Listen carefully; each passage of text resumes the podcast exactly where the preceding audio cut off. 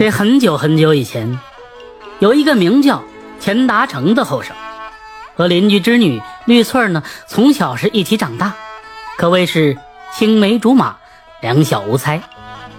这长大之后呢，虽然是碍于礼节，绿翠儿呢几乎是足不出户，但是呢还会偶尔来到后花园的断墙边和钱达成来相会。到了婚配的年龄，钱达成对父母表达了心迹。恳求父亲派人去苏家提亲，他要娶绿翠儿为妻。前父啊，惊讶地说：“小子，你是不是疯了？我们虽然和苏家是邻居，但是人家苏家是这富裕人家，怎么会看得起我们这种穷门小户的？”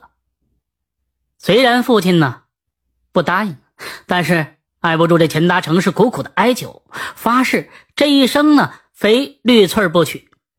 无奈之下，前父只得请来媒婆前去试一试。嗨，果不其然，苏员外是一口拒绝。他要把绿翠呢许配给大户人家，人家呀要讲究是门当户对。钱达成或是提亲被拒，这头脑一热，亲自来到了苏家，找到苏员外苦苦求情，被苏员外指使家仆呢赶了出去。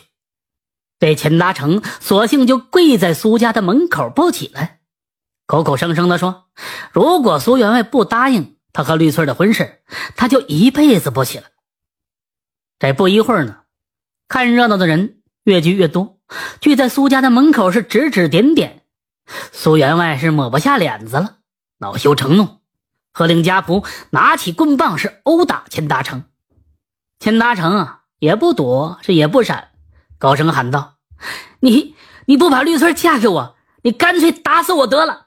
你打死我，我也不起来。哎，这一下子把苏员外气得直哆嗦。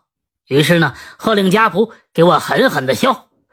有一个莽撞的家仆，不分轻重，这一棍子打在了钱达成的头上，顿时呢，把钱达成打的是头破血流，昏死了过去。苏员外啊，大惊失色。赶紧令家仆把这钱达成抬回钱家，又请来了郎中医治，并且呢送来了鸡鸭鱼肉，让他补补身子。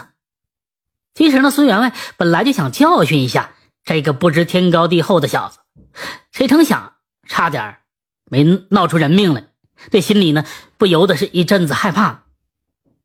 过了不久，钱达成痊愈之后，苏员外又来了，拎着礼品前来探望。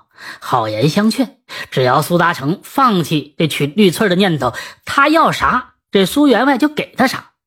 嘿，谁知道这钱达成这小子一根筋，毫不犹豫的就说道：“我我啥都不要，我就要绿翠前夫在旁边听着也听不下去了，于是就呵斥这钱达成冥顽不化。苏员外却呵呵的一笑，对前夫说道：“哎，丁郎。”宁愿舍弃自己的性命，也要娶这小女，或许就是小女的福分吧。这些日子我也想开了，那就不如成全她吧。钱达成一听啊，惊喜交加，跪在苏员外的面前叩头感谢。于是呢，两家就选了黄道吉日，为两个人成了婚。这婚后啊，小两口恩恩爱爱。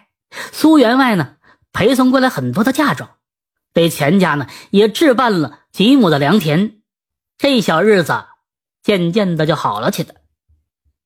就这么幸幸福福的，转眼五六年的时间过去了，地方上忽然闹起了贼寇，而且呢是愈演愈烈，老百姓纷纷的携家带口呢出外逃难，钱达成带着父母妻儿南下逃难。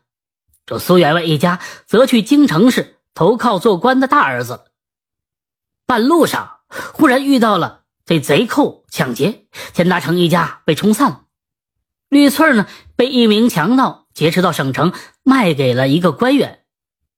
这位官员呢，姓郭，最近的丧偶，想买一个小妾呢伺候起居，于是呢，便把这绿翠买了回去。无奈这绿翠呢不从，哭哭啼啼的。讲了自己的身世，恳请郭员外保全他，如果相逼，他就咬舌自尽。郭员外也是一个好官，可怜他身世悲惨，便留下他做了厨娘。厨娘是什么？就是做饭的厨师啊。大约这半年之后呢，有这么一天，这郭员外坐着轿子回来，忽然看见这当街呀倒下了一名叫花子，令随从在附近的小饭馆里要来了米汤，灌进这叫花嘴里。这叫花子醒来之后，也哭诉着自己的身世。这郭官员见他身体强健，好心吧，也把他留在家里打杂。这绿刺儿呢，一看此人，看着叫花子，喊了一声“钱郎”，两个人呐抱头痛哭。原来这不是别人，正是钱达成。他一路乞讨，打听父母和妻儿的下落，就来到了省城。这郭官员听说这俩人是夫妻，于是呢心生怜悯，给了他们路费，让他们回家。此时呢，贼寇已经平息了，大家都陆陆续续的回来了。两人到了家门一看，这父母和儿子已经先回来了。原来呢，老两口抱着孙子被冲散之后，一路南下，跟着乡人逃难。贼寇平息之后，他们跟着乡人就又回来了。这一家人经历了艰难，终于是团圆了，喜极而泣。这又过了这么几年，边关吃紧，朝廷对外用兵，各地紧急征兵。钱达成被差役们呢强行拉走，送到边关去当兵了。此时呢，钱达成的父母已经作古了，苏员外一家远在京城。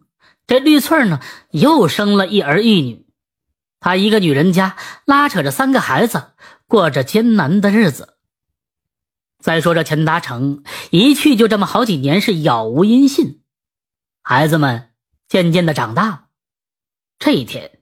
苏员外一家从京城回来，得知这绿翠的现状，苏员外心疼自己的女儿，劝她改嫁，却被绿翠呢给拒绝。苏员外就说：“女儿啊，你别傻了，边关都打了好几年的仗了，他都没有音讯，可能早就战死在沙场，你就别等他了，往前走一步吧。”可是呢，这绿翠根本就听不进去。转眼间，绿翠的大儿子长大成人，娶了媳妇儿，一家人过着平静的生活。这一天，钱达成忽然回来了。原来呢，他在战场上成为了俘虏，被敌人抓走，当了牧羊人。后来呢，趁着看管松懈了，他就逃了回来，一路是乞讨回家。